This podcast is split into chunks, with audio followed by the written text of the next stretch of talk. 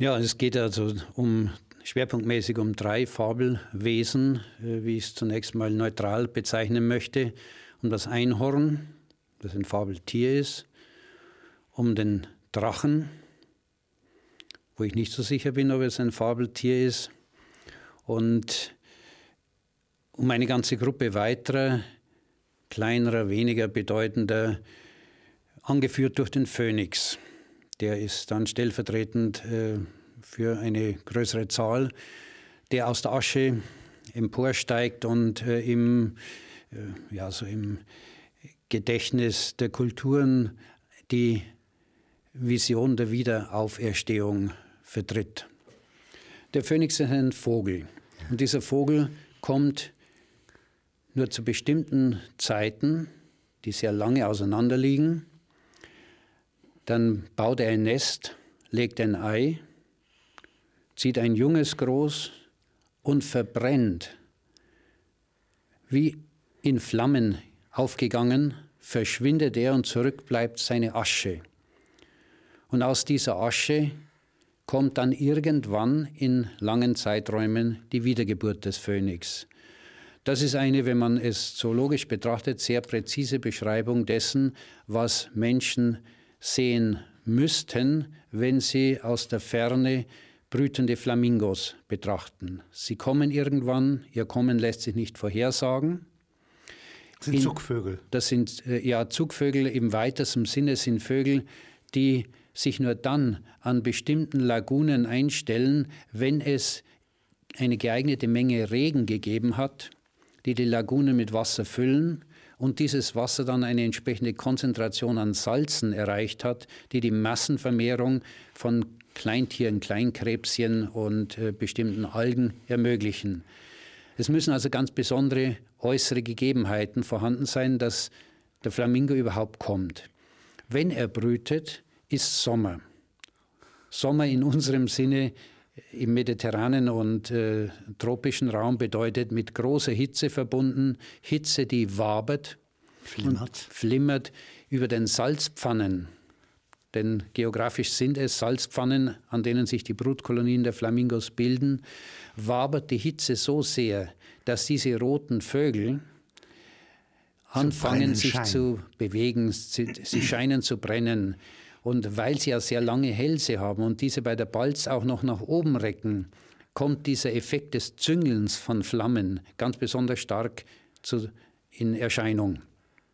Dann läuft die Brutzeit ab. In dieser Zeit kann niemand wagen, auf den trügerischen, mörderischen Schlick sich hinauszubegeben, denn mörderisch wird er, weil man kleben bleibt, im Schlick versinkt und äh, verdursten würde. Das sind Sümpfe praktisch. Ja, es ja. sind äh, zähe Salzsümpfe, äh, die man tunlichst bis meidet. drängt einer ein? Äh, Ach, das, es reicht, wenn er bis zu den Knien einbricht, äh, einsinkt, weil er nicht wegen der Zähigkeit nicht wieder rauskommt und die Hitze äh, entzieht dem Körper zu schnell zu viel Wasser, man fällt ins Delirium und äh, geht zugrunde. Und wenn dann der Herbst kommt, die Lagunen völlig ausgetrocknet sind, wird der Boden fest, begehbar und dann finden die Menschen die Nester in Form von Schlammkegeln, denn das Ei muss ja trocken liegen.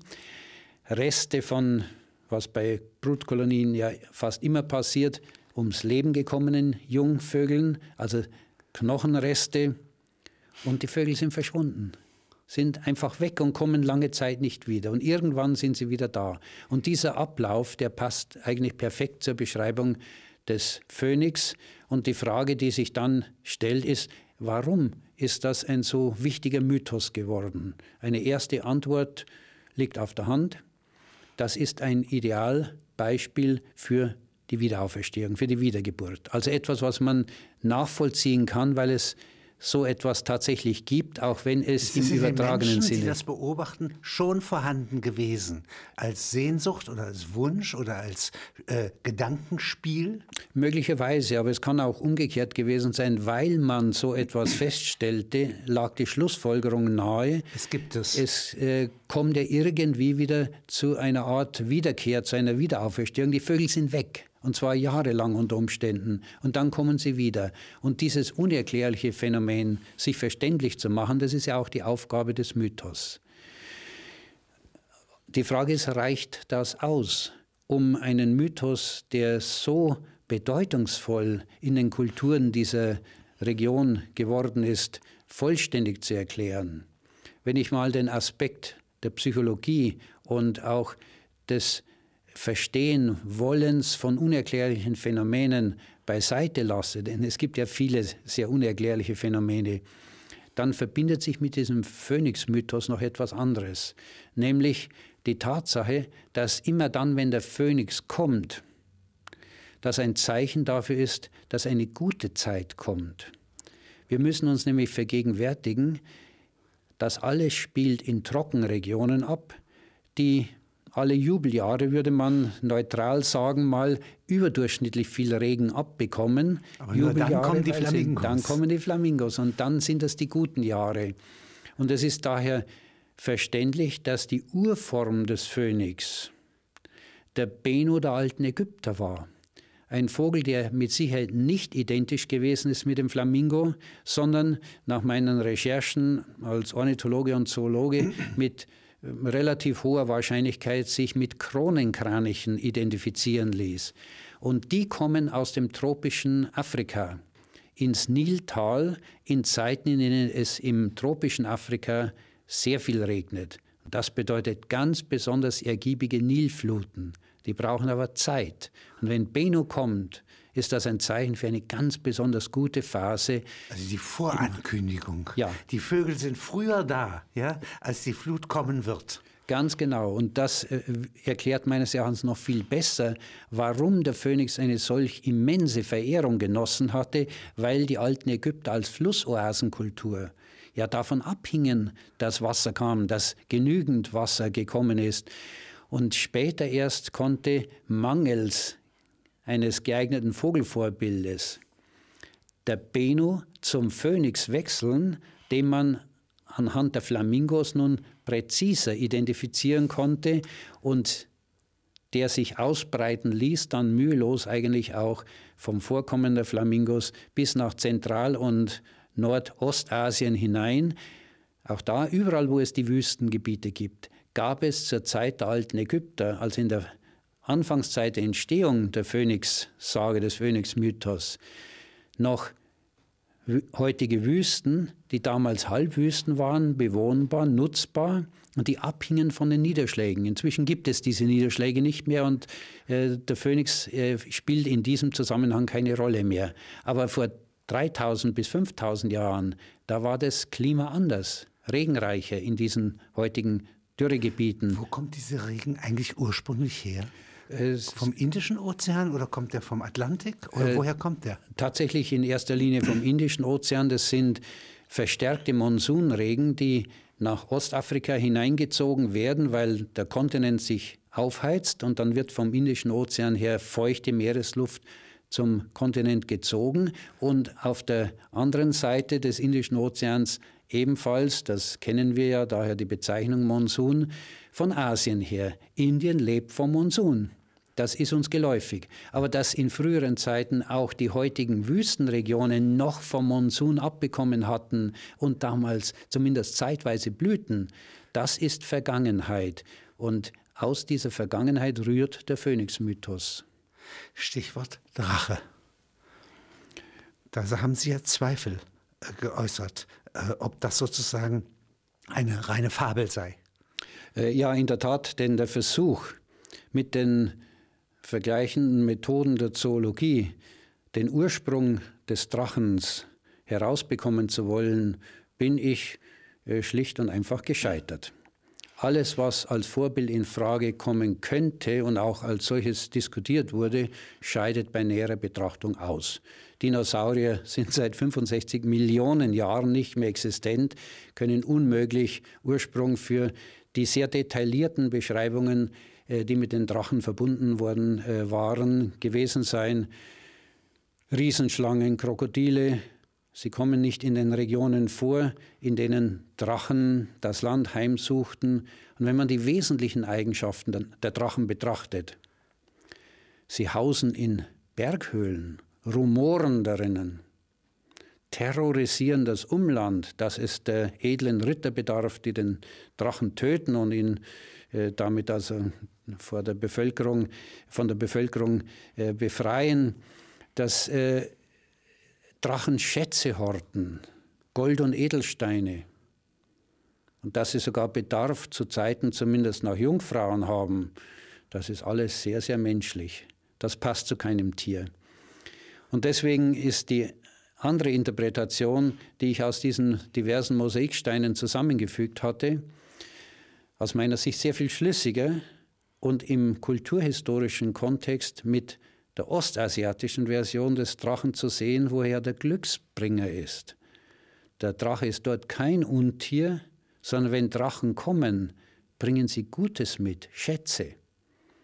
Und wenn diese Drachen verkleidete, unter einer Art Drachenhaut versteckte Menschen waren, Bergleute, die wussten, wo man Gold und Edelsteine findet, dann rumorten sie, bei dem Graben nach Schätzen in den, in den Berghöhlen. Höhlen. Sie hatten Bedarf nach Nahrung und nach Jungfrauen und sie hatten größtes Interesse, unerkannt zu bleiben, also die Bevölkerung so in Angst und Schrecken zu versetzen, dass man nicht dahinter kam, um was es sich handelte. Sodass die Schöne und das Untier ja, nicht? Also ein alter Mythos, ja, ja sehr passt. Ganz ja? genau, ganz ich genau. Ich kann Prinzessin werden beim Fürsten, nicht sehr wahrscheinlich, ja, aber ich könnte auch so einen Bergmann ja, gewinnen. So ist es. Und wenn wir etwa äh, Siegfried im Nibelungen-Mythos betrachten. Sind die Nibelungen, das sind Bergleute, ja, gleich in der Nähe. Äh, genau, genau. Und äh, da geht es ja darum, dass er an einer Stelle verwundbar bleibt, also Achill äh, nachempfunden, aber Achill war es an der Ferse,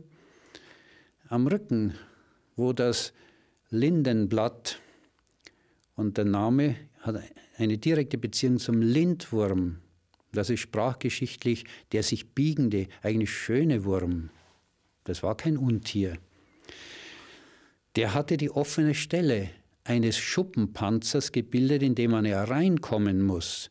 Und die Schuppen dieses Schuppenpanzers lassen sich am allerbesten und einfachsten verstehen als aus Metall geschmiedete Schuppenpanzerteile, die für die unentwickelten Regionen, in die die Drachen vorgestoßen waren auf der Suche nach ihren Schätzen, natürlich bedeuteten Unverwundbarkeit. Da konnte man mit einfachen Pfeilen nicht durchschießen oder mit einfachen Schwertern nicht durchschlagen. Aber die Stelle, wo er die Jungfrau begehrt, ja, die ist offen. Die, äh, ja, ja, sicher hatten sie auch Möglichkeiten äh, vorgesehen, aus diesem Schuppenpanzer äh, zu Zeiten herauszuschlüpfen. Aber das Grundprinzip äh, dass es sich hier um etwas handelt, das eine darüber gezogene Haut ist, weist ja darauf hin, dass das nicht vom Körper selbst gebildet wurde, sondern von außen gekommen ist. Und schon zu Zeiten der Römer gab es Schuppenpanzer, das Squamata, und die Bezeichnung äh, ist ja dann übertragen worden nachträglich auf die Schuppenkriechtiere.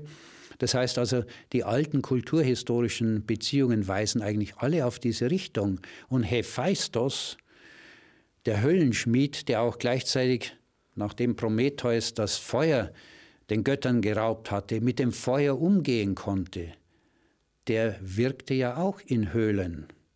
Und er hatte einen Hund, den Kerberos, in unserer heutigen Version den Cerberus, der die Höhlen, also die Eingänge zur Unterwelt bewachen musste.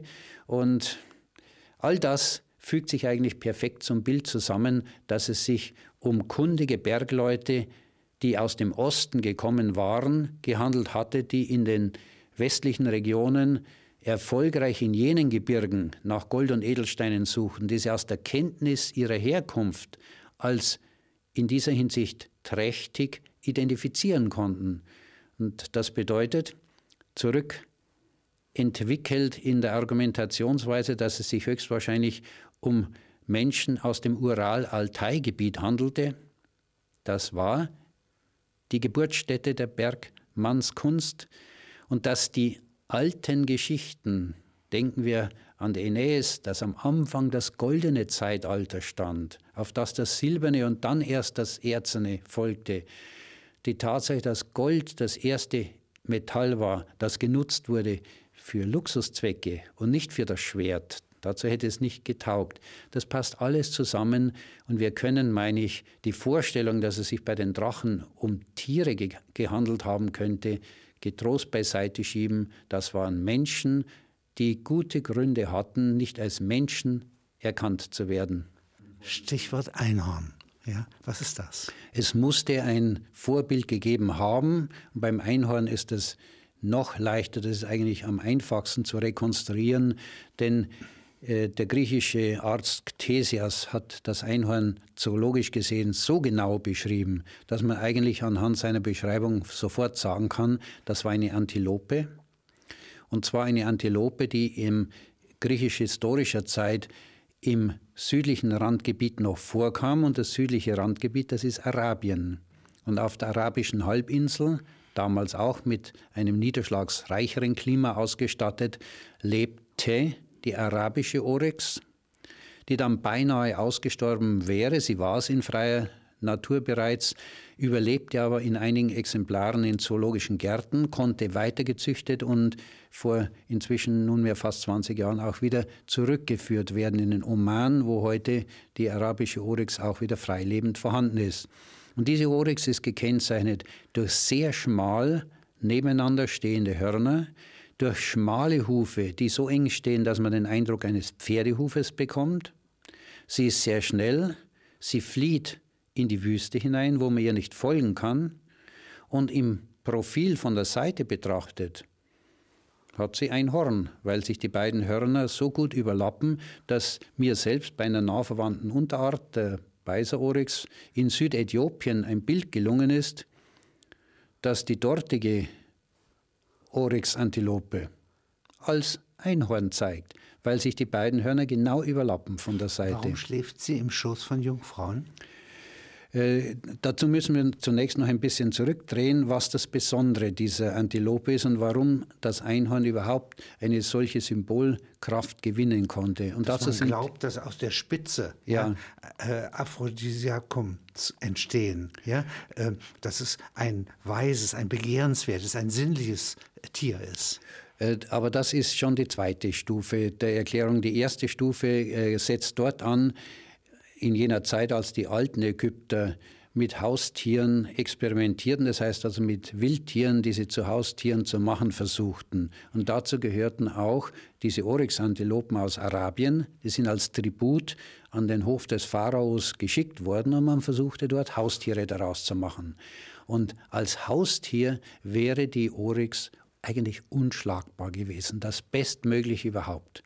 Denn, und das beschreibt Ctesias, das ist in den alten Berichten äh, gut dokumentiert, diese Oryx war in der Lage, ist auch heute in ihrer südafrikanischen Version in der Lage, sich selbst gegen Löwen zu verteidigen. Sie ist als etwa klein rindergroße Antilope unabhängig von Wasserstellen. Sie muss nicht regelmäßig ans Wasser, um zu trinken. Sie erzeugt aus dem dürren Gras, von dem sie sich ernährt, so viel sogenannte Stoffwechselwasser, dass sie Wochen oder Monate lang nicht zu trinken braucht. Jetzt stelle man sich vor, was das für Hirtnomaden gewesen wäre. Das kostbare Wasser wäre den Menschen allein vorbehalten geblieben. Die Tiere hätten sich selbst gegen die äußeren Feinde verteidigt und sie waren in handhabbarer Größe eines kleinen Rindes. Aber die Oryx ließ sich nicht zähmen. Und wahrscheinlich aus genau dem Grund, der sie so einzigartig gemacht hätte. Sie hat es einfach nicht verstanden. Sie brauchte kein Wasser und ließ sich damit auch nicht mit Wasser erpressen.